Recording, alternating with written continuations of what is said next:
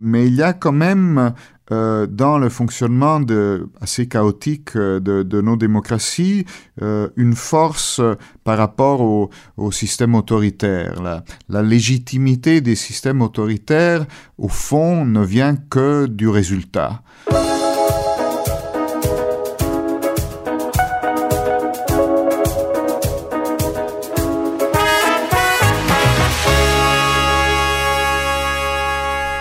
Giuliano d'Ampoli, bonjour. Bonjour. Bienvenue à Contact et Faisons Contact. Merci. si on avait à vous présenter brièvement, je dirais essayiste, euh, expert en communication politique, ça a souvent été souligné, ancien conseiller du premier ministre euh, Matteo Renzi et, plus récemment, romancier. Votre premier roman, Le Mage du Kremlin, a été récompensé par le Grand Prix de l'Académie française. Pour un premier roman, c'est pas mal, non? Ah, tout à fait, non, c'est même plus que ça. ah, c'est ce que je pense aussi. Et vous êtes passé à une voix de gagner le Goncourt. Ça s'est joué au 14e tour. Euh, là aussi, euh, tout un honneur. Tout à fait. Vous savez, je n'étais pas du tout dans la logique des prix dès le départ. Mon livre est sorti en, avril et non pas à la rentrée littéraire, ce qui est, comme vous le savez mieux que moi, euh, l'habitude pour, les livres qui, qui concourent au, au, prix en France. Et, et donc j'ai été étonné, très flatté et très content de toute cette aventure. Et, et je pense pour avoir passé euh, une journée entière à dévorer ce mage du Kremlin, parce que c'est le titre du roman, euh, que c'était parfaitement mérité. Mais si vous me le permettez, est-ce que je peux vous appeler Giuliano?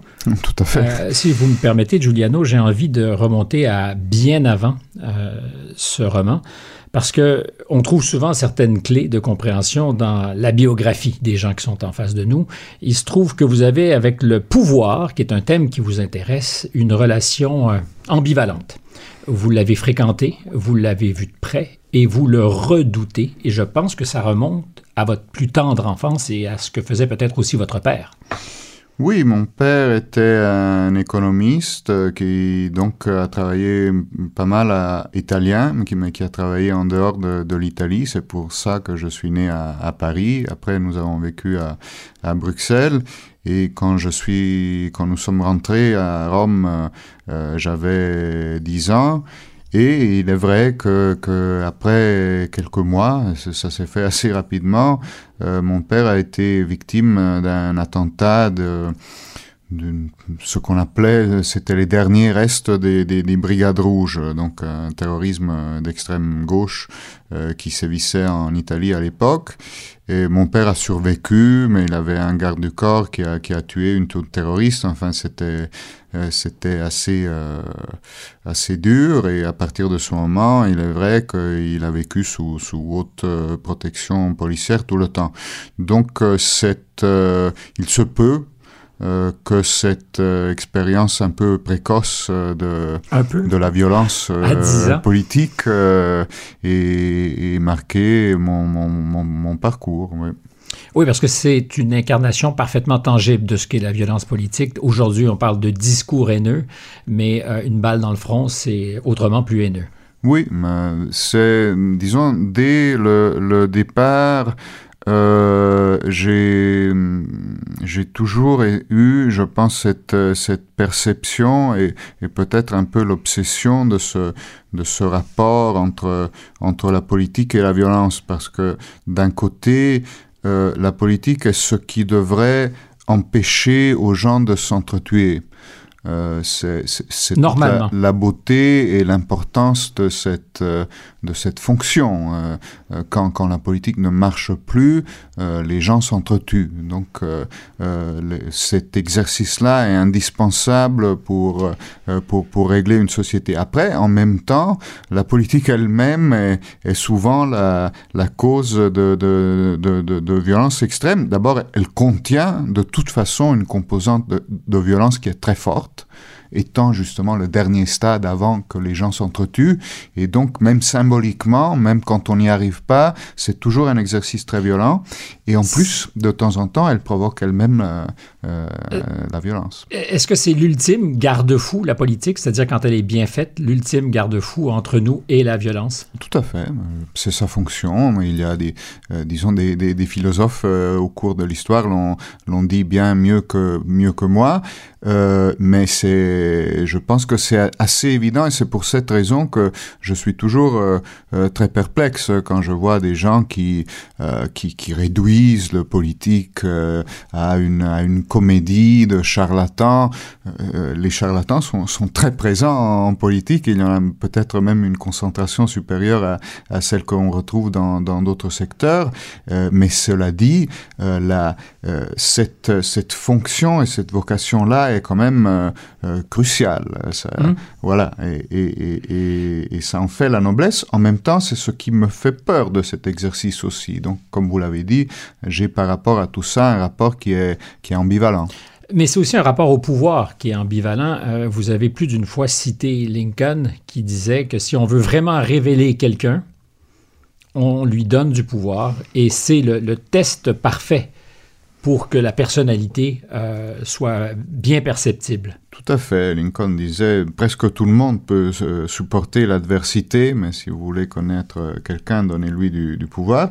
Je pense que c'est vrai. C'est aussi une, c'est aussi la raison peut-être pour laquelle tant de, romanciers et de, et de créateurs de, fiction ont été fascinés au cours des siècles euh, par euh, l'exercice du pouvoir et de la politique. C'est une sorte de, de loupe qui grandit les, les, les, défauts et les qualités des, des hommes et des femmes qui, y sont mêlés. Qu'est-ce qui fait que le pouvoir nous fascine tant, nous obsède tant et qu'on est prêt, euh, et c'est pas nouveau, c'est pas dans l'ère du temps d'aujourd'hui, qu'on est prêt, quand on le veut, à peu près à faire tous les sacrifices pour l'obtenir? Qu'est-ce qui fait que le pouvoir est si convoité? Écoutez, j'imagine qu'il y a plusieurs raisons. Une des clés de, euh, de, de ma réflexion dans, dans le livre euh, aussi, d'ailleurs, sur euh, pour cerner un peu la, figure de, de, Poutine, est une idée qui, qui a été formée par, par Elias Canetti dans, dans son grand livre Masse et pouvoir. Il dit euh, le véritable homme de pouvoir est quelqu'un qui veut survivre, qui veut surtout survivre à tout le monde. Et en effet, les, la, conséquence extrême euh, de cette volonté de survie, c'est celle de, euh, de, de, tuer tout le monde. Autour. Parce que c'est au fond la, la, seule garantie dans cette logique euh, un peu perverse de, de, de survivre. Et donc l'animal politique est quelqu'un qui a souvent une pulsion de, de, de, mort pour, pour ceux qui l'entourent, non, non pas seulement ses ennemis, mais, mais ses amis aussi. Mais il y a quelque chose d'un peu paradoxal parce que on se met dans des conditions où la survie devient l'objectif, alors que si on avait été en dehors de cet enclos politique extrêmement violent, on aurait très bien pu survivre sans avoir à tuer ses ennemis. Ah, tout à fait, mais disons, on, sort souvent du, euh, cadre de, la rationalité quand il s'agit du, euh, du pouvoir. Après, il est vrai que que les, la, pulsion qui porte euh, les individus à rechercher le pouvoir est quelque chose de, de, tellement universel que ça concerne non seulement les sociétés humaines, mais les, mais les sociétés animales elles-mêmes. Il y a des, des, observations sur les comportements des, des grands singes, par exemple, euh, qui ont été faits par, par des scientifiques, qui sont tout à fait fascinantes par rapport aux dynamiques de pouvoir dans, euh, dans, dans les sociétés des, bonobos ou des, chimpanzés. Ah, comme vous, je ne pense pas que c'est une euh, pulsion qui nous anime, nous seulement, euh, les grands primates que nous sommes. Il y a d'autres animaux qui euh, sont consciemment ou non, en tout cas, agités par ces questions de pouvoir. Ça doit être vrai pour le romancier aussi. Hmm, tout à fait. Euh, Il y a eu un petit hmm, dubitatif. Mais écoutez, alors, euh, euh, ce qui est amusant, c'est que, encore une fois, certaines dynamiques du, pouvoir se, se, se représentent sous des formes différentes, un peu dans, tout, dans, dans toutes les, dans, dans, toutes les, les, sociétés et dans tous les groupes, y compris les, les groupes littéraires et les groupes Et donc euh, j'ai pu assister en y participant, mais de façon quand même euh, relativement détachée à toute cette, euh, cette cérémonie automnale des, des prix. Et, et oui, certaines dynamiques, notamment les dynamiques de cours, se représentent là aussi de, de, de, façon assez, assez On doit amusante. Entendre comme d'en faire la cour euh, oui, vous savez, la, la, la cour, euh, elle aussi, euh, a ses règles. Euh, la première règle de, de, la cour, je pense, c'est très banalement la présence. Euh, c'est Woody Allen d'ailleurs qui disait que 80% de, du succès est showing up, euh, mm -hmm. simplement euh, y être, être présent. Et, et c'est un mécanisme fondamental de la cour. Il faut, il faut tout le temps être présent pour, pour pouvoir imaginer de, de, jouer un rôle. Deuxième mécanisme fondamental, donner de l'importance aux petites choses. Là aussi, c'est quelque chose que les, que les amateurs ne comprennent pas parce qu'ils trouvent ça mesquin. Euh, et donc, par exemple, dans les mémoires de Saint-Simon, vous avez tous ces petits détails mmh. de questions. Moi, ça m'embête un peu. Donc, je suis, je reste un amateur par rapport à, euh, par rapport à tout Au ça. bon mais, mais, mais, le vrai courtisan euh, va vouloir euh, toujours être présent et va être obsédé par les détails de la préséance, du protocole. De, et cela vaut pour le monde littéraire exactement comme euh, pour le monde de la politique et du pouvoir. Après, si vous êtes passé par le monde de la politique et du pouvoir, où quand même euh, l'enjeu est en général euh, beaucoup plus important, beaucoup plus crucial, vous avez tendance à prendre un peu plus avec un, avec, avec un grain de sel euh, ces dynamiques-là quand vous, vous, vous, les observez dans d'autres dans, contextes. Alors, euh, Giuliano d'Ampoli, vous avez fréquenté le pouvoir au plus haut sommet. Vous avez conseillé le premier ministre italien. Euh, pour être efficace dans ce rôle, il faut savoir, comme à la Cour, euh, conserver son accès et donc aussi, euh, je dirais, son magistère sur celui qu'on conseille. Oui, je pense que euh, il y a quelque chose de fondamental à, dire sur ce rapport entre entre leader euh, politique et conseiller. Ce sont deux natures différentes. Euh, donc, euh, un leader politique est quelqu'un qui ne peut que être à 100% euh, dans son action. Il n'a pas de distance par rapport à son action euh, parce que... Il pas de temps de réflexion, euh, il, ne, il, a, il a peu de temps de, ré de, réflexion et il y a une forme d'immédiateté qui est nécessaire. Et même si vous voulez de méconnaissance de sa propre action qui est nécessaire pour générer l'énergie dont il a besoin. Parce que c'est un exercice de, folie, c'est une vie de folie qui et donc euh, effectivement euh, pour le faire avec l'énergie suffisante euh, il faut être complètement euh, voilà, n'avoir aucune distance par rapport à, son action et, se forme là un des grands paradoxes du pouvoir, c'est-à-dire que pour prendre du pouvoir dans une société, dans n'importe quel contexte, encore une fois, euh, vous devez euh, savoir euh, comprendre les autres. Euh, si j'étais un homme de pouvoir, je serais là en train de et je comprendrais euh, avant avant les autres ce que vous voulez de moi et j'essaierai de vous le donner. Euh, il faut lire les situations correctement. Après, quand vous avez du pouvoir et vous l'obtenez, vous perdez cette faculté parce que vous êtes de plus en plus concentré sur vous-même. Euh, la cour vous renvoie à votre propre image. Et, et, et Chateaubriand en parlait déjà à l'époque quand il parlait d'un nuage qui, euh, qui entoure les princes et, et, les abuse. Et les neuroscientifiques aujourd'hui le confirment. Ils disent qu'il y a des zones du cerveau des, zones, des, des, des gens qui ont le pouvoir qui s'atrophient. Ce sont les zones justement liées à l'empathie, à, à la compréhension des autres. Euh, ça, c'est inévitablement ce qui entoure le pouvoir et le, le, parcours de tout homme puissant ou femme Euh, par contre, le conseiller doit maintenir une distance par rapport à tout ça. Alors il est lui-même envoûté par le nuage du pouvoir, inévitablement, mais si il fait bien, il interprète bien son rôle, euh, son rôle est de garder une distance euh, pour continuer à fournir des conseils qui lisent les êtres et les situations correctement. Et donc, c'est un antidote par rapport au nuage euh, du pouvoir. Ce n'est pas quelqu'un qui veut prendre euh, la place du leader, sinon ce serait un mauvais conseiller. C'est quelqu'un qui a une nature différente. Et donc, euh, hum, voilà, il, faut qu'il ait, cette distance et qu'il continue à, lire les, situations correctement.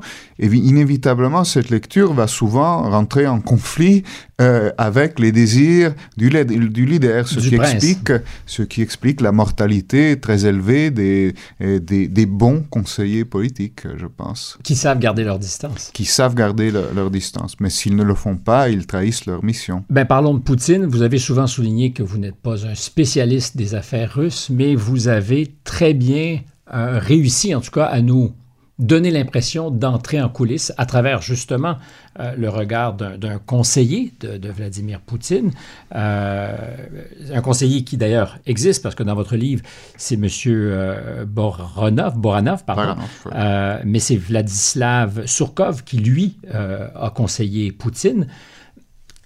C'était parce que vous étiez intéressé au pouvoir que Poutine était si euh, utile pour vous ou parce que son parcours à lui vous intéressait? Les deux. J'ai été d'abord euh, très frappé et fasciné la, première fois que j'ai débarqué en Russie, c'était en 2011, un peu par hasard, et, Moscou m'a énormément frappé comme, comme endroit. Ville de pouvoir sombre. C'est une ville de, pouvoir, en effet. On sent cette emprise du pouvoir qui, qui part de, de, cette sorte de mollusque, euh, de fossile euh, du Kremlin au, centre de la ville, et puis émane de là un cercle concentrique, euh, l'architecture stalinienne et tout ça. Après, en même temps, c'est un endroit qui est capable de d'enchantement très délicat. On peut se, se promener dans, dans, dans, les rues où, où, ont survécu des, des, des, petits hôtels particuliers de, de, de, de l'époque des tsars. Euh, il fait froid, évidemment, il y a, bah, comme, à, comme à Montréal.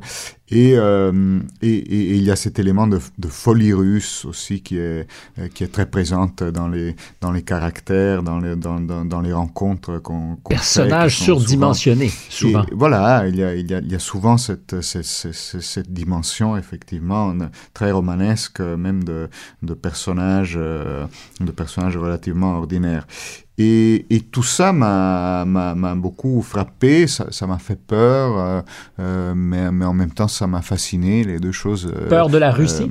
J'ai eu peur, ce n'est pas une sensation inhabituelle, vous savez, le Custine qui débarque en Russie pour, pour faire son, son voyage au, euh, au, 18e, euh, non, au, 19e mmh. siècle, euh, bah, lui aussi, tout étant invité du, du, tsar et reçu avec tous les honneurs, il, il se promène dans, dans, les rues de Saint-Pétersbourg, la, la, capitale de, de l'époque, il voit la violence par exemple avec lequel euh, les, les cochers des, euh, des, des, carrosses euh, des nobles fouettent les gens pour qu'ils s'écartent de, de, de, mm. leur parcours et, et, un homme tombe, il est broyé dans, dans l'indifférence générale et, et, et, il dit très bien comme à partir de ce moment-là, le tout début de sa visite, c'est cette peur ne l'a plus jamais quitté.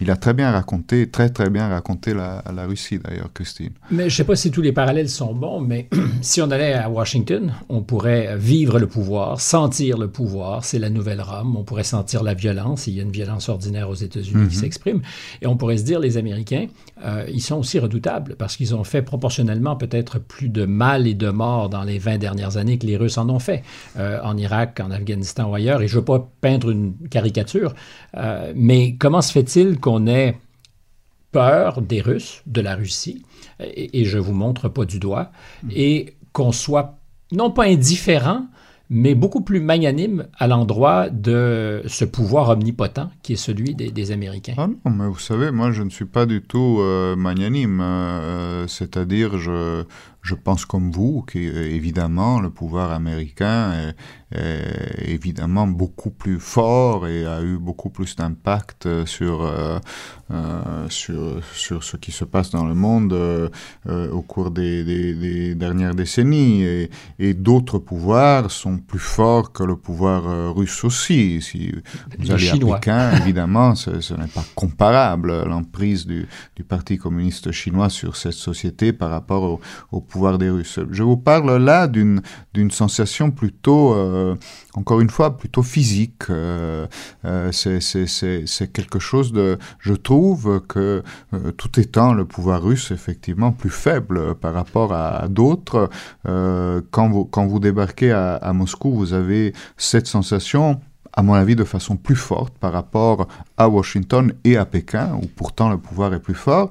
Et, euh, et puis, c'est cette dimension romanesque des, des, des, personnages, et en particulier, en particulier de ce duo qui est, qui est au centre de, de mon roman, donc euh, euh Baranov-Surkov, le conseiller dont, euh, dont vous avez parlé, et, et Poutine, c'est quelque chose de tellement extraordinaire que pour quelqu'un comme moi, qui en effet avait envie d'écrire un roman sur le pouvoir, je n'ai pas eu à, inventer grand-chose d'un certain point. C'est extraordinaire dans ce que vous décrivez de l'ascension du tsar, parce que c'est le nom que vous donnez à Poutine, même si on sait que c'est Poutine et vous le nommez, mais c'est souvent le tsar, c'est qu'il échappe très rapidement à ceux qui l'ont créé. Euh, il est au départ une marionnette.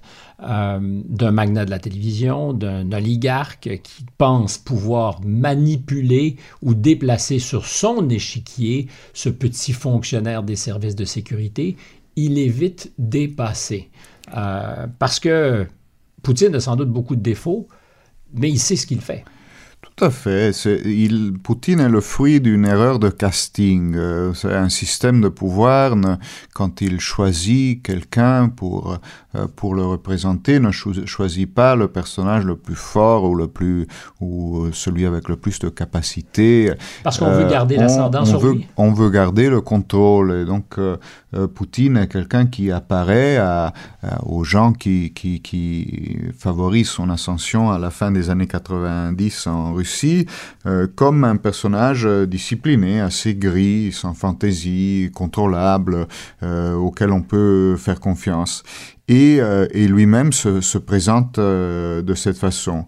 Et, en effet, donc, euh, erreur de casting, quand il est mis en situation, il révèle assez rapidement des, qualités différentes, et donc une, force et, encore une fois une soif de pouvoir bien supérieure à, ce, à celle qu'on pouvait lui, lui attribuer, et comme vous le dites, il, il échappe complètement aux mains de ses créateurs. Est-ce à dire, parce que c'est une vision un peu manichéenne des choses, euh, que les politiques sont pour l'essentiel euh, contrôlés par des, des, enjeux ou des gens qui vivent en coulisses. C'est-à-dire qu'on met, euh, je dis que c'est une vilaine caricature, mais est-ce qu'il y a un peu de ça? Parce que dans le fond, c'est le pari de ceux qui ont le pouvoir, ceux qui ont des sous, des sommes colossales, beaucoup à perdre d'ailleurs, parce qu'on veut savoir ce que le pouvoir politique va nous donner.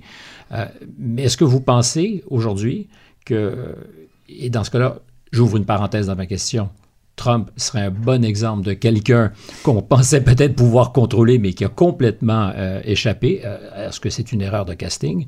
Donc, est-ce que le pouvoir est entre les mains de gens qu'on ne voit pas, mais qui favorisent toujours des, marionnettes pour faire leurs bases œuvres? Hmm, écoutez, non, les situations sont très variables. Hein. Selon les contextes, évidemment, il y a toujours des pouvoirs qui sont invisibles et qui cherchent à influencer le cours des choses, et de temps en temps des pouvoirs qui réussissent à placer des, marionnettes euh, visibles euh, pour représenter leurs intérêts. Euh, mais euh, moi je vois les choses de façon un peu moins mécanique. Je Mhm. pense que dans toutes les situations, il y a des forces différentes qui, euh, qui, qui, qui produisent des interactions, euh, et puis ça, euh, le, rapport entre ce qui est visible, ce qui n'est pas visible, les forces de l'argent, d'autres forces, euh, est, est toujours, euh, est, toujours dialectique et articulé. C'est très rare que, que, que l'on soit face à, voilà, à, à un complot ou, à, ou disons à, une- à des forces de l'ombre qui réussissent euh, à, à imposer leur dessein pleinement. Il est vrai que Mais dans la complots situation dont on, les complots existent, mais ça ne veut pas dire euh, que euh, une explication complotiste soit suffisante Mhm. euh, pour euh, expliquer la plupart des situations. Les complots, euh, il y en a qui réussissent, il y en a qui, qui, qui ne réussissent pas. Euh, en général, euh, encore une fois, c'est une des forces euh, en présence. Et selon les contextes et les situations, ça peut être la force euh, dominante euh, ou pas. Euh, dans le cas de la Russie de, de cette période, effectivement, il y avait autour de Yeltsin, qui était quand même une figure euh, vieillissante, très Déclinante. faible, très faible, alcoolique, malade, euh, donc quelqu'un qui avait autour de lui ce qu'on appelait euh, à l'époque la famille, et sa famille n'était pas simplement euh, sa fille notamment et, et, et, et son entourage, mais c'était aussi ces, ces fameux oligarques qui, grâce à lui et grâce à ses réformes, avaient accumulé des ressources extraordinaires et qui en effet dominaient la scène politique russe des années 90. Donc là, le système, il est vrai, était un système euh, de, pouvoir d'argent euh, euh, tout à fait considérable. Mais je raconte un peu ça dans, déjà dans, le livre. Euh, Dès la, réélection de, Yeltsin en 96, euh, Yeltsin affronte cette campagne électorale. Il est, il à 5% des, sondages au, départ. Euh, le Parti communiste semble être euh, en mesure de, de revenir au, pouvoir et d'être voté par, par les électeurs euh, russes. Il a une campagne électorale faramineuse, la plus, la plus coûteuse en dehors des États-Unis de toutes les époques. Les oligarques investissent, on, pense, autour d'un milliard et demi de dollars euh, dans la campagne euh, électorale de 96 euh, pour euh, euh, Protéger leurs investissements. protéger leurs investissements. C'est un véritable investissement et, et Yeltsin, euh, tout en ayant eu son, euh, son, quatrième, euh, son quatrième infarctus pendant la campagne électorale, au point même qu'il ne sera plus en condition d'articuler son dernier, son dernier discours, euh, eh bien, on, euh, comme il faut quand même qu'il fasse un, discours, on, on reconstruit tout un, euh, tout un scénario, un faux scénario du, du, du Kremlin, et des, une scène euh, de, son bureau du Kremlin chez lui. Euh, on le place devant son, son bureau, enfin son faux, faux bureau. Il n'arrive pas à parler. On lui dit, Monsieur le Président, bougez vos lèvres comme si vous parliez. Après, on, superimpose euh, un, discours euh, de, de, Yeltsin euh, enregistré sur, euh, sur sa bouche. Et, donc, cette famille-là de, des oligarques de Yeltsin arrive à, à faire réélire un homme qui est presque mort à la présidence en, en 96. C'est de la magie, ça. C'est de la magie, c'est, c'est en plus, euh, c'est les vieilles techniques de la manipulation non seulement soviétique, mais même pré-soviétique, de la police tsariste. Mhm. Il y a une longue tradition qui se marie avec les nouvelles technologies, avec des spin doctors américains, effectivement, qui en ce moment sont, sont recrutés. Et ça crée ce que les Russes appellent la technologie politique, qui en effet est quelque chose d'assez, d'assez particulier. C'est le, c'est le mariage entre, entre ces deux composantes. La technologie politique. Oui, ils appellent, eux, ils appellent les technologues, euh, les, les, les spin doctors des, technologues politiques. Et l'acte de naissance de cette catégorie professionnelle est justement cette campagne électorale de 96. On a parlé de complot. Ça m'intéresse beaucoup parce qu'aujourd'hui, euh, le pire ou la pire des étiquettes, c'est d'être complotiste, c'est-à-dire questionner quelques scénarios que ce soit ou quelques discours, quelques narratifs, justement pour retourner au narratif des complotistes. Quelle que soit la question qu'on pose, si on est fâcheux, on devient complotiste. Or, vous le disiez, je le pense aussi, l'histoire est remplie de complots. Euh, comment se fait-il qu'on ait si rapidement réussi à à renverser la logique et de faire taire les gens au nom de ce qu'ils sont aujourd'hui complétistes quand ils questionnent le pouvoir politique? Parce que c'est redoutablement efficace. Hein? Oui, mais écoutez, encore une fois, c'est assez compliqué parce que cet argumentaire-là de questionner le, la, la, la, narration, la vérité officielle, qui en effet depuis tout temps est quand même voilà est basique et fait partie de d'un argumentaire euh, politique euh, tout à fait démocratique. C'est même un peu l'essence de, de, la démocratie. Mais cet argumentaire-là a été euh, lui-même euh, utilisé par, euh, des, des, par des propagandes. Euh, c'était le, c'était le slogan de, de, Russia Today, la, la, la, la chaîne, chaîne d'information russe justement du Kremlin, était exactement Question More. donc ne vous contentez pas de la, de, la, de la vérité officielle, il y a d'autres choses à, à savoir. Et, et, et dans ce questionnement, et il y avait un mix de, effectivement, de révélation d'autres points de vue, qui est parfaitement légitime mhm. et même tout à fait utile dans n'importe quelle société démocratique. Et d'intox. Mais après, d'intox aussi. Et donc, de multiplication de, de théories et de, et de, et, et, et ceci a été un, euh, voilà, c'est devenu euh, vraiment quelque chose de, de, de très répandu. Les, les, les, les, gens qui veulent euh, faire de l'intox aujourd'hui se, euh, se présentent en fact-checker et, et, font du fact-checking euh, une arme pour, pour, pour euh, propager, propager des, des, des, fausses informations. Donc tout ça, malheureusement, se combine dans un écosystème de l'information de, de plus en plus chaotique et sans repère et euh, de s'y retrouver est de plus en plus difficile. Je nous trouve collectivement très vulnérables parce que nous le sommes euh, en raison de ce qu'on dit en ce moment. Et, c'est peut-être ce qui explique l'arrogance chinoise qui regarde nos démocraties empêtrées dans, ben, dans leurs nombreuses contradictions. Et c'est normal parce que c'est pas une science exacte que la démocratie et à côté leur version de la démocratie, qui est essentiellement un système capitaliste avec un pouvoir central fort et une absence totale de questions.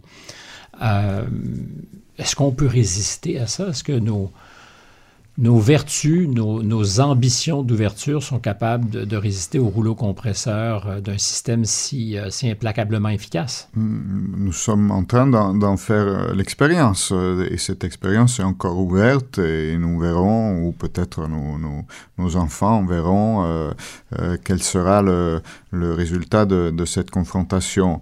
effectivement, aujourd'hui, nous apparaissons comme, comme faibles par rapport à, à surtout à un système comme le système chinois dont, dont, vous parlez. Après, je crois aussi que malgré tout, euh, nos systèmes ouverts euh, ont une forme de... Bon, on a beaucoup abusé du mot de, de résilience, donc c'est un mot que j'ai tendance à ne jamais, à ne jamais. Je suis avec vous là-dessus. Oui, je trouve qu'on a un peu galvaudé. Euh, mais surtout pendant les, des années de pandémie. Il y a exactement, mais mais il y a quand même euh, dans le fonctionnement assez chaotique euh, de, nos démocraties euh, une force par rapport au, au système autoritaire.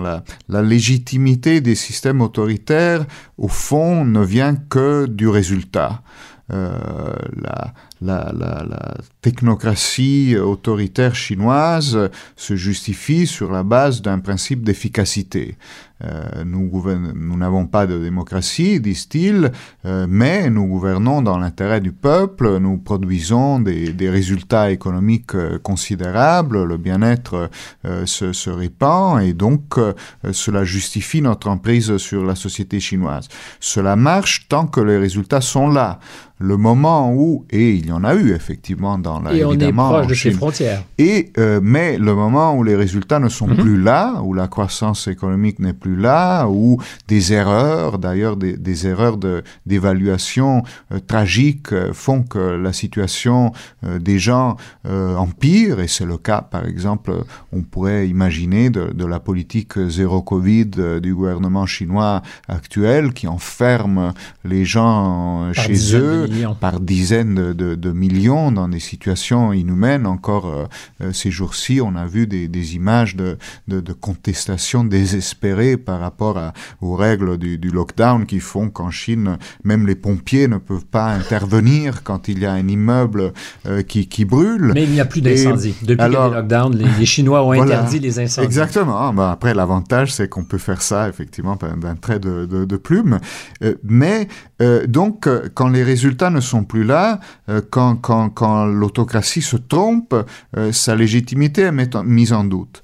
Alors que dans nos, systèmes, la légitimité vient au fond du processus, de la façon dont nous produisons nos décisions, qui est une façon qui est censée être démocratique. Où on a Et donc, même euh, quand les résultats ne sont pas trop bons, euh, la, force de nos systèmes fait qu'ils sont légitimes tant que les gens ont la perception qu'ils participent de la mhm. décision et que euh, donc ils sont partie prenante de ce qui se produit. Évidemment, notre problème, c'est que de plus en plus de gens n'ont pas l'impression voilà, d'être partie prenante des décisions. Mais là aussi, ce qui est paradoxal, et je, vais me référer à un essai que vous avez écrit avant le match du Kremlin, Les ingénieurs du chaos, qui m'a beaucoup intéressé, et pas récemment, parce que je l'avais lu à sa sortie.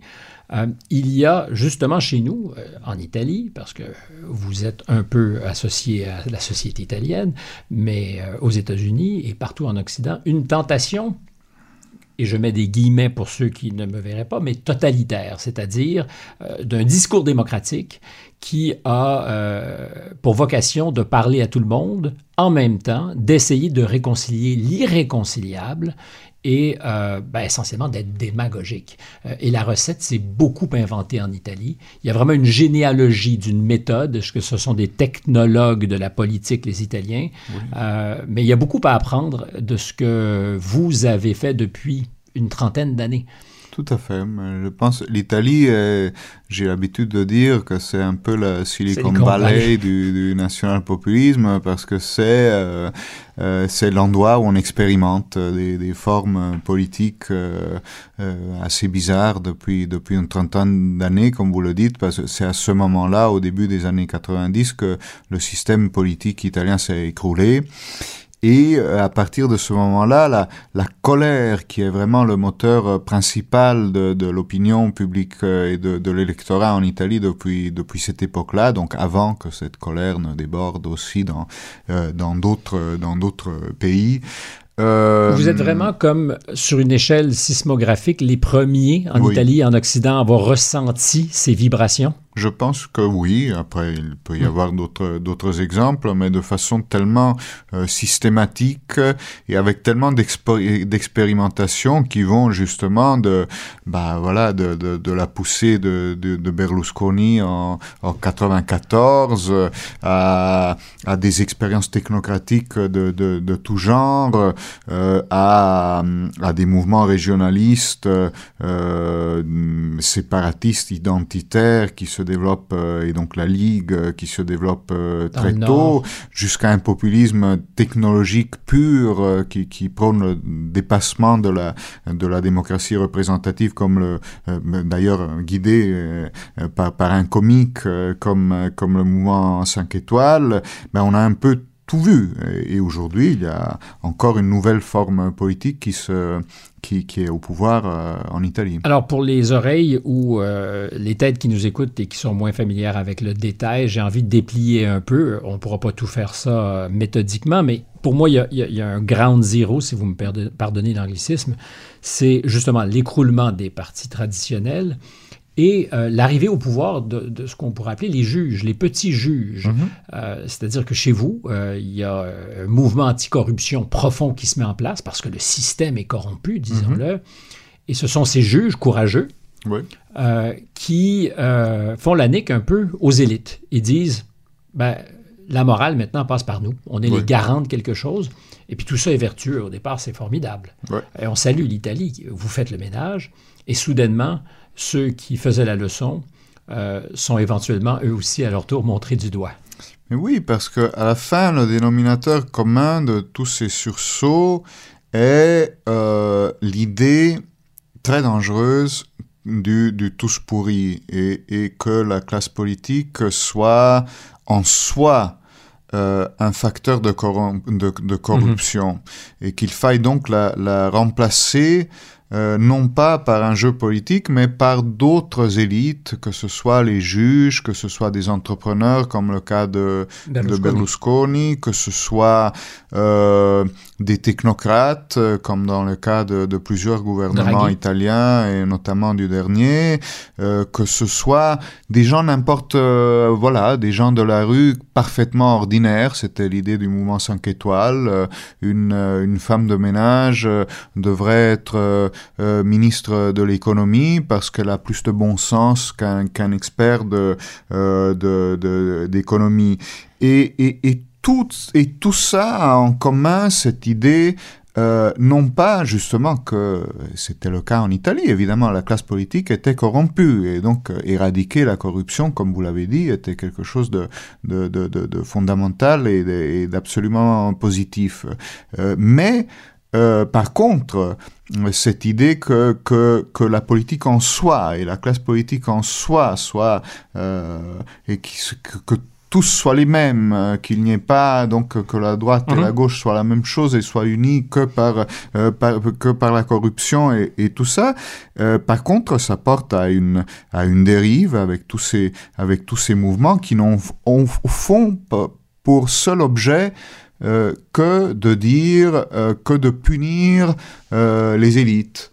Hein, et c'est un peu le, le, le point commun qu'ont qu ces mouvements-là avec, euh, avec, le, avec Trump aux États-Unis, avec, euh, avec Bolsonaro au Brésil, avec euh, des mouvements comparables Orban, un peu partout. C'est-à-dire, tous ces mouvements-là, on dit, mais vous savez, après, ils déçoivent leur, leur soutien parce qu'ils ne réalisent pas leur programme, ils ne sont pas capables de, de gouverner. C'est vrai, mais la raison d'être de ces mouvements est avant tout euh, celle de, de promettre l'humiliation des élites traditionnelles. Hein, ces gens vous ont trahi, ces gens sont des, des, corrompus qui travaillent contre vous, ces gens sont tous d'accord pour s'enrichir euh, sur votre dos, et, et moi j'arrive, je n'appartiens pas à, à, tout ce, à tout ce monde-là. Euh, le fait même qu'ils me regardent avec supériorité ou qu'ils disent que je ne connais pas les dossiers euh, prouve que je n'appartiens pas au système, et, et je vous promets que chaque jour euh, que je serai au pouvoir, ces gens-là seront humiliés. Et, c'est vrai, parce que après, euh, quand Trump est au pouvoir, euh, la classe politique traditionnelle, les journalistes, les médias, les académiques, tous ces gens-là passent leur journée à hurler leur indignation face à la voilà à la à l'absurdité des comportements ou des affirmations de Trump. Et c'est là que lui réalise son programme, parce que les gens, ses soutiens, voient ça. C'est la disent, preuve. Bah, voilà, c'est la preuve. Il n'appartient pas à, à, à ce groupe-là. Il est, il est quelque chose de, de, différent. Il est comme nous. Il, il défend les, les intérêts des, des, petits. Et c'est tout, le, et c'est toute l'ambiguïté et, et, la difficulté de, euh, de, de, de cette approche il y a quand même aussi des technologies qui ont changé la donne complètement. Et je ne sais pas si on peut parler de politique et de technologie, mais vous le faites. Vous dites on est passé d'un monde atomique à un monde quantique. Euh, et ce sont aujourd'hui des physiciens qui font de la politique. Alors, pour ceux qui nous entendent, ils penseront peut-être que c'est un peu... Euh, ésotérique comme concept, mais ce n'est pas du tout. Donc la distinction entre de la politique faite au niveau atomique et au niveau quantique, très concrètement, c'est quoi? Bah, la, la, politique atomique, c'est la vieille phrase euh, euh, vous avez droit à vos propres opinions, mais non pas à vos propres faits. Fait. Euh, fait. Euh, la politique quantique, c'est vous avez droit à vos propres opinions et à, vous, à vos propres faits. Parce que dans le monde des quantas, comme vous le savez, l'observateur et le regard de l'observateur modifie la, la, la, la, réalité des, et les mouvements des, des, de, ce qui est observé. de ce qui est observé. Et c'est le cas dans, dans, dans nos sociétés aujourd'hui. Nous avons le, tous euh, le droit de choisir nos propres, nos propres faits. D'autres le font pour nous, évidemment, euh, sur les réseaux sociaux. Et, et, et d'ailleurs, quand on parle de fake news, à mon avis, euh, on prouve qu'on n'a pas compris le, vrai thème. Parce qu'aujourd'hui, on peut construire des, des réalités factuelles euh, parfaitement incompatibles les unes avec les autres sans recourir aux fake news, simplement euh, par des systèmes de, de, filtres sélectifs où chacun va pouvoir, euh, vous savez, il, y a, il, va, si, si, si, vous avez une certaine, euh, une, une, une, certaine tendance, euh, propension à quelque chose. Voilà, une propension à quelque chose. La, la, le fait qu'aujourd'hui la, la, récolte de faits c'est complètement démocratisé que donc euh, euh, chacun peut produire ses propres informations, pas que des fausses, des vraies informations aussi, fait que cette, cette tendance à, à, à, filtrer et à, et, et, et à, programmer des réalités individuelles peut se faire sans recours aux fake news. Et, vous et moi pouvons avoir, sur la base de données factuelles, de faits réels, des, des, des, des positions radicalement contraire sur n'importe quel euh, euh, thème euh, qui, qui, soit à l'agenda aujourd'hui. C'est une question moi, qui me turlupine de plus en plus parce qu'on peut dire que tout ça, est arrivé sans qu'on puisse expliquer cette espèce de déhiérarchisation de tout, éclatement. J'ai l'impression qu'il y a une responsabilité certaine d'une classe euh, d'élite particulière, les, journalistes, hum. euh, qu'ils ont, euh, ou que nous avons, parce que je, je me fais je me fais complice de tout ça. Euh, nous avons euh, très longtemps fait la morale et été les arbitres de ce qui était bon à lire, bon à comprendre, et que justement à partir du moment où les clés ne sont plus qu'entre les mains des journalistes, ben, il y a des citoyens qui ont dit un instant, euh, la, vérité ou la réalité, je ne sais pas quel est le bon mot, est plus complexe que ce que vous m'en dites. je suis capable de dire, New York Times, vous avez une ligne éditoriale qui est peut-être une ligne idéologique à laquelle je n'adhère pas, et donc on n'est pas dans la vérité absolue. Est-ce qu'il y a un peu de ça aussi dans la révolte de ceux qui euh, veulent faire leur menu d'information? Ah oui, tout à fait. Mais c'est encore une fois, euh, moi, je ne, je ne, euh, de toute façon, c'est un, fait politique qui se marie à, à une dynamique technologique qui est parfaitement irréversible. Euh, d'ailleurs, irréversible Tout à fait irréversible. Je ne pense pas parce qu'on va pouvoir réguler. Moi, je, je, crois en des formes de régulation. Je pense que l'Union européenne, par exemple, est en train de faire des efforts dans cette direction. On va pouvoir réguler des, des abus. Donc, euh, ça, ça, ça, devrait être possible dans, dans, la communication numérique aussi. Mais ce qu'on ne va pas pouvoir changer, euh, c'est cette forme de, de personnalisation extrême de l'information qui fait que chacun d'entre nous aujourd'hui euh, euh, va et, se, voit offrir une, une, information faite sur, sur mesure, sur la base de son propre profil, de ses propres intérêts, de, de ce qu'il a, qu'il a démontré d'apprécier. Ça, c'est tout à fait, c'est tout à fait irréversible. Et, et, et, donc, euh, vous, euh, la, la, classe des, des, des médias et, euh, disons, des, des, des, anciens médias de masse et des, oh, journalistes, non, mais vous allez, euh, vous allez devoir euh, accepter d'être confronté à cela et donc peut-être réinterpréter un peu votre votre rôle par rapport à euh, par rapport à tout ça. On a bien vu euh, et, ça requiert d'ailleurs un, un, effort absolument considérable en termes même de professionnalité parce qu'on a bien vu que le fact-checking, encore une fois, le vrai fact-checking, quand il est fait a posteriori ne sert à rien. Hein. On a bien vu que si, euh, si vous, vous, vous, interviewez un leader politique et qu'il vous, et qu'il vous raconte toute une série de choses qui, ne, euh, qui n'existent pas ou qui ne sont pas réelles, euh, si vous publiez trois heures plus tard un rapport en disant il a menti là, il a menti là, c'était pas vrai, ça ne sert à rien. C'est quelque chose qui n'a aucune utilité.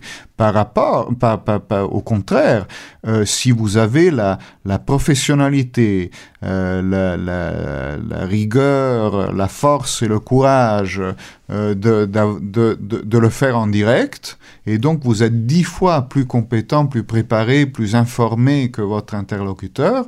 Ben, vous pouvez effectivement déjouer en direct et mettre en Et c'est là que ça se joue maintenant. Et c'est là que ça se joue aujourd'hui. Le fact-checking ex post ne sert à rien, mais le fact-checking en direct euh, d'un journaliste qui, qui aurait le, le, courage et la compétence pour le faire a un rôle démocratique euh, considérable à jouer dans nos sociétés. Et c'est donc dire que euh, l'aspect euh, vivant, live, euh, en temps réel, est de plus en plus important.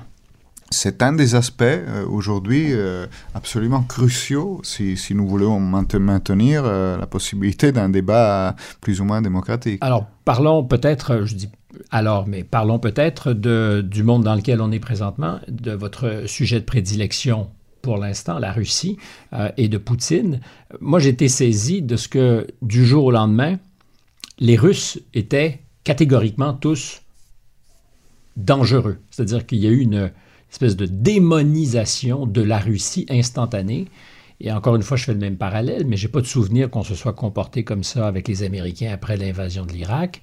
Euh, puis on pourrait décliner les, autres exemples. Et ça me fait très peur parce que je me dis comment sommes-nous arrivés collectivement, non pas à justifier euh, l'invasion de l'Ukraine par euh, M. Poutine et par son armée, mais comment sommes-nous arrivés à quelque chose d'aussi binaire? C'est la logique de la guerre. Vous savez, je pense que et, et, et, et, je trouve que c'est évidemment tout à fait problématique. Mais, mais, si c'était vrai, je vous interromps, on mhm. aurait dit à des artistes américains en 2004, ah ben vous ne venez pas chez nous en tournée parce que vous êtes euh, en territoire étranger en Irak ou vous êtes en Afghanistan en train de tuer femmes et enfants. Euh, évidemment, sous d'autres prétextes, c'est jamais présenté comme ça. Et j'ai pas envie de démoniser les Américains particulièrement. Je comprends la logique qui les a menés à ça. Moi, ce qui m'embête, c'est qu'on me dise un pianiste russe euh, est interdit de séjour à Montréal avec l'orchestre symphonique parce que complice. Euh, et puis, euh, un artiste américain, euh, pendant 20 ans, a pu continuer à mener sa vie tranquillement, parce que clairement, les dangers n'étaient pas les mêmes.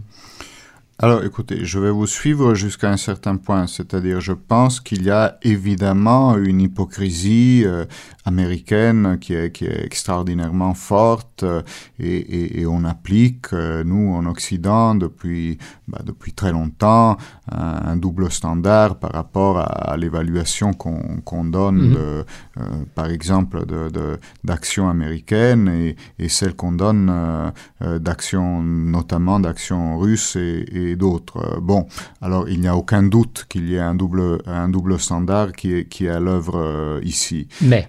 Mais. Euh, oui, malgré cela, nous sommes dans le cas présent face à, à, quelque chose quand même de, de nature en, en partie différente, c'est-à-dire que l'agression de, de, de, de, Poutine que moi j'explique. Hein, donc l'enjeu du roman, comme euh, euh, comme vous avez pu le constater, est celui de ne pas de ne pas parler de gentil et de méchant. Mhm. ah, je suis avec vous là-dessus. Voilà, il n'y a aucun manichéisme, c'est même le contraire. Et de la perception des humiliations. Exactement. Pas pour Poutine euh, seulement, pour le peuple russe. Je pense que en tant qu'occidentaux, nous n'avons pas eu de de curiosité. Nous nous considérions les, vainqueurs et nous n'avons pas eu de curiosité pour, euh, pour les perdants. Et donc nous n'avons pas vu et nous n'avons pas compris leur point de vue. Et c'était un peu le pari du, livre d'essayer de, rentrer dans, la tête de ces personnages et de le faire sans, manichéisme et, sans, voilà, sans, les décrire comme des méchants. Donc je suis tout à fait euh, de, de, sur ça et, et, encore une fois, je, suis, euh, je regrette beaucoup qu'une qu'une logique purement binaire et manichéenne se, se mettent en place euh, à, partir de, de, de, de l'éclatement de la guerre. Cela dit, vous savez, quand vous entrez dans, avec des tanks euh, dans, dans, dans, un, dans un territoire qui est un territoire qui se, qui se voudrait européen et qui a une aspiration à, mhm. à rejoindre l'Europe. Donc euh, nous, disons, et notre euh, et, euh, et, et, vous le faites avec le niveau de, de violence extraordinaire qui caractérise aujourd'hui l'action russe en, en, Ukraine, où on cible les civils de façon systématique et, et et, aujourd'hui, on commet des, crimes de guerre, euh, voilà, et, on, et on prive des, millions de gens euh, à l'approche de l'hiver de, chauffage, d'eau courante, de, d'électricité, euh, dans une forme de presque de punition extraordinairement violente de, de, la population civile. Bon, quand on est face à, quelque chose de ce type, euh, toutes les explications que l'on peut, donner et qu'il faut continuer de donner, parce que expliquer est toujours, est toujours nécessaire, mais euh, effectivement, euh, ça n'excuse et ça ne justifie rien. Hein. si on regarde l'histoire du XXe siècle, on, voit bien comment les, les erreurs et, de, du front des vainqueurs du, du premier, de la Première Guerre mondiale ont pu, euh, ont pu le, nombre d'erreurs qui ont été faites par rapport à l'Allemagne est, absolument incroyable et, des historiens et nous, nous ont bien raconté tout cela. Est-ce que ça excuse ou justifie le nazisme? Évidemment pas. Donc euh, ce qui se passe aujourd'hui en Ukraine n'est pas excusable, n'est pas justifiable. Alors, par rapport à la culture russe, est-ce que ça signifie, comme on l'a fait dans, dans certaines facultés ou certaines universités, qu'il faut arrêter d'enseigner la littérature russe? Bah évidemment pas, c'est de la folie, c'est de la folie pure. On bascule dans, dans quelque chose d'absolument ridicule. Et de hein. Et de complètement manichéen. Par contre, euh, par rapport à euh, parce que Poutine et le, Kremlin utilisent euh, depuis toujours la, culture et, même une certaine forme de culture de culture haute comme une forme de propagande aussi. Je ne sais pas si vous vous souvenez du du concert euh, qui, qui, qui, a été donné à Palmyre euh, par, euh, par l'orchestre, un des orchestres justement symphoniques russes, le moment où, où, où l'armée russe a, a, pris brièvement le, le, le contrôle des, de, de, de, la, des ruines et de la ville de, de Palmyre. En Syrie. donc voilà, évidemment, par rapport à, à ce type d'utilisation en termes de propagande de la culture, qu'il y ait une réaction euh, de, de, notre côté, je pense que c'est euh, c'est normal. Mais, mais tout ça est, est très triste. Hein. Alors, je vous ferai un mais pour le plaisir de la conversation. On sait maintenant, parce que c'est archi documenté, que des grandes tournées de Jesse Norman, d'artistes américains, d'expos ont été payées par la CIA, ah parce que, évidemment, la propagande se fait aussi avec la culture. Et j'ai pas envie de renvoyer dos à dos. Euh, je vis une partie de ma vie aux États-Unis. C'est un pays que j'aime euh, et j'aime pouvoir le critiquer parce que c'est encore dans nos univers mous par rapport à ce qu'est la Chine, le privilège qu'on a de pouvoir euh, critiquer, de pouvoir poser des questions. D'ailleurs, c'est aussi un des nombreux paradoxes de l'époque. Euh, critiquer euh, certains pays confine au racisme, critiquer les Américains ad nauseam jamais ne confine au racisme, et, tant mieux d'ailleurs. mais bon, fin de la parenthèse. Je reviens sur le roman et ce que le roman peut faire. C'est peut-être justement de, de, rendre perceptible des choses que l'essai ou que les faits seuls, les faits bruts, n'arrivent pas à remplir. Vous parliez tout à l'heure de, de, cette ambiguïté russe. Je ne sais pas si c'est ben, c'est ce que j'ai entendu. Ce que j'ai le mieux aimé dans le mage du Kremlin, c'est ces pages où euh, Baranov, euh, c'est ça son... Euh, contemple ces dernières heures de citoyens capables de se déplacer en Europe, parce qu'il sait qu'il y aura des sanctions, qu'il sera visé, qu'il ne pourra plus sortir et qu'il part en Scandinavie pour un dernier tour de manège. Et ce sont pour moi les plus belles pages peut-être du livre, c'est sa contemplation de ces dernières heures, peut-être avant d'aller en prison. Euh, je ne prétends pas que pour lui la Russie soit la prison. Euh, mais on comprend donc qu'il est autre chose qu'un monstre simplet, euh, qu'il est animé par un sens de la culture élevé, euh, qu'il est européen, qu'il n'est pas anti-européen, et qu'il souffre de, ce qu'il va euh, être privé de ce qu'il aime. Oui, c'est la tragédie de, ce personnage, qui est un personnage justement qui est imprégné, complètement pénétré de, culture européenne, qui lui arrive de son grand-père et d'une forme de transmission familiale, et, mais qui euh, va suivre un parcours qui va, va finir par euh, le porter justement à être, à être privé, même euh, d'accès physique à, à, à, ces lieux qui, que pourtant il, qu'il qui, aime tellement. Et, et, et donc, oui, c'est là euh, comme vous le dites, euh, je pense que la force du roman par rapport à des situations de ce type, et, et notamment par rapport à l'actualité euh, politique internationale, est de pouvoir bien mieux qu'un essai, que n'importe quel essai, entrer dans la dimension euh, de la nuance, de la contradiction, du paradoxe, euh, de toute une série de choses, bien évidemment de l'émotion, euh, mais de toute une série de choses qui qui sont fondamentales pour comprendre la réalité, mais que l'essai n'arrive pas, que n'arrive pas à reproduire. et exactement et, c'est pour ça que je pense que ben, le roman est, une, ouvre une, une porte de, de compréhension euh, pré-rationnelle euh, qui, qui, se joue à un autre niveau par rapport à la, à la rationalité de l'essai et qui pourtant est indispensable pour comprendre la réalité dans laquelle nous vivons. Alors nous fûmes très cérébraux dans cet entretien et la chose qui me semble justement faire toute la différence, c'est les émotions, c'est les affects, euh, et que peut-être l'essayiste pudique euh, a eu à, attaquer de front à partir du moment où vous faisiez un roman. Et c'est très, très, très bien rendu. C'est-à-dire que cette zone où on est dans, dans l'âme, dans les sentiments, dans les émotions, vous l'avez parfaitement maîtrisé. Est-ce que c'est ça la différence pour peut-être boucler notre conversation entre le totalitarisme efficace et ce que nous sommes dans nos vieilles démocraties, c'est-à-dire euh, d'accepter d'être fragile et de ne pas non plus faire reposer 100% d'équations sur quelque chose de parfaitement rationnel?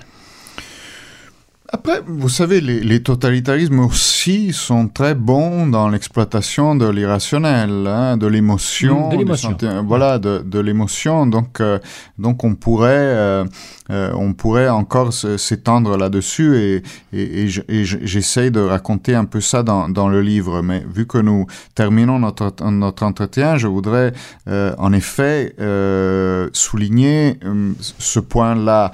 le livre, j'espère mon roman euh, est beaucoup moins ennuyeux que son analyse. Euh, la discussion qu'on peut faire autour du livre est forcément aujourd'hui en plus. C'est votre bilan de conversation. Mais c'est, je pense que c'est important de dire que le euh, voilà le, le, livre est un vraiment essaye de raconter une histoire et pour le faire, euh, contrairement à ce que nous avons fait dans notre conversation aujourd'hui, et contrairement à ce que fait un essayiste, euh, j'ai dû euh, mobiliser une voilà une partie différente de mon du être, du cerveau, et de, on aurait dit le cœur, même si aujourd'hui on sait que c'est quand même plutôt de, de, différentes zones du, du, du cerveau qui contrôlent, qui contrôlent les, les, les émotions. aussi près du cœur. voilà, mais apparemment oui, c'est c'est assez distribué. Et donc, c'est tout ça qui est en jeu dans, dans, dans, le roman et, et, qui fait sa, la force de, de cette expérience et, et d'écriture de, de, mon côté, mais j'espère aussi de, de lecture du côté des, euh, des lecteurs. Et, c'était, j'y suis arrivé tard, ça, ça, j'ai aujourd'hui presque 50 ans et je, ne, je n'étais pas capable de faire ça avant. Et je ne sais pas si je serais capable de le faire encore. J'ai toujours un, j'ai toujours un doute, mais en tout cas, c'était, euh, c'était vraiment ce que, ce que j'ai voulu faire avec, euh, avec ce livre. Et, et, j'espère, si vous me dites que c'est, que c'est réussi, ça, et ça me fait évidemment beaucoup plus plaisir que si vous me disiez, ah bah, je partage euh, toutes vos idées, voilà, tout ce, dont nous avons je les connais pas toutes, alors je ne sais pas si je peux les partager, mais j'ai été euh, emballé justement par l'aventure que vous m'avez proposée, mais qui implique une mise à nu, euh, qui implique de, suspendre sa pudeur, parce que c'est ce que vous faites. Si vous me donnez une émotion, si vous me faites vaciller, c'est parce que vous vous êtes mis vous-même dans cette position. C'est une, c'est une prise de risque. On, on expose euh, quelque chose de, encore une fois, de, complètement différent, évidemment, de beaucoup plus euh, intime euh, par rapport à, à l'écriture d'un essai. Après, je pense aussi que même un essai de, de mathématicien ou de physicien, d'une certaine façon, a une composante autobiographique toujours. Mais c'est vrai que dans un roman, c'est beaucoup plus important. Jusqu'à quel point un gamin euh, frappé par un attentat contre son père à 10 ans, euh, et puis je ne fais pas ici de la psychanalyse à dessous, mais jusqu'à quel point il est forcé d'une certaine façon à, l'inhibition, parce que c'est un trauma fort, et, de s'en débarrasser pour parler de soi un peu, parce que c'est ce que vous faites. Euh, votre personnage je ne dis pas qu'il vous ressemble, mais vous le modulez. Euh, donc, pour arriver à se mettre à nu, qu'est-ce qu'il faut avoir traversé euh, dans la vie? Donc, peut-être euh, déjà d'avoir 50 ans, ça aide. Hum, oui, mais je ne sais pas. C'est vrai que la, première réaction est une réaction qui vous accompagne très longtemps quand vous vivez quelque chose, ou du moins ça a été mon cas euh, par rapport à l'attentat à mon père, est une forme de plutôt de retrait par rapport au, monde, et plutôt on, a tendance à se, à se protéger, à, essayer d'entrer dans une dimension où, où c'est possible. Donc euh, il faut du temps pour, pour, sortir de, cette posture ça m'a pris en effet assez longtemps et, je, ne, je, ne, pense pas y être complètement arrivé, mais, mais c'est une étape euh, et, et, je suis content d'en être là. Je termine là-dessus. Euh, le lecteur peut être euh, bouleversé, peut-être changé par un livre. L'auteur qui le commet, ce livre, qui y met son sang et son âme, peut-il être changé par ce qu'il a fait? Tout à fait. Je pense même que le processus d'écriture, encore une fois, du moins dans, dans mon cas, euh, est une, une forme de, de, transformation personnelle. C'est quelque chose. Je suis sorti de l'écriture euh, euh, de ce livre différent de, de la façon dont, dont j'y étais rentré, aucun doute. C'est de l'alchimie alors. Il y, a, il y a de ça aussi. Et il y a aussi, je pense, dans l'alchimie du livre euh, et du roman, euh, la possibilité peut-être de, de, transformer une matière euh, très noire et très sombre, malgré tout, en une forme de, beauté euh, et quelque chose d'assez pur qui peut en ressortir et qui ne ressortirait pas simplement du fait d'être euh, au sommet d'une montagne sans avoir une pureté comme ça qui n'aurait été touchée par personne, mais, une forme de pureté et de beauté qui naîtrait du fait d'avoir traversé la noirceur, le mal, la corruption. Et, et ça, c'est encore un peu un, un des éléments pour moi fondamentaux de, euh, de, de l'écriture de ce livre et, et je crois que c'est assez fondamental. Est-ce qu'il y en aura un deuxième? Il y en aura, il y aura des tentatives de ma part. on dit, on dit que pour tous les actes de création, le deuxième, si c'est un disque, une chanson, en fait des chansons, un livre, le deuxième est toujours plus difficile parce qu'il y a quelque chose comme le narcissisme. Oui. Il y a le narcissisme et il y a le fait, euh, si euh, quelque chose marche et fonctionne bien et apprécié, ça vous met sur des rails euh, et, on, a, on a tendance peut-être à vouloir se, conformer aux attentes que cela génère. Et j'ai l'impression que le plus difficile euh, va être de, de pouvoir continuer de faire euh, simplement ce que j'ai envie de faire et non pas ce que la, la logique et le rail dicterait. On va voir. Oh, j'ai confiance. Je sais que vous saurez saboter ce rail qui ne vous guette pas.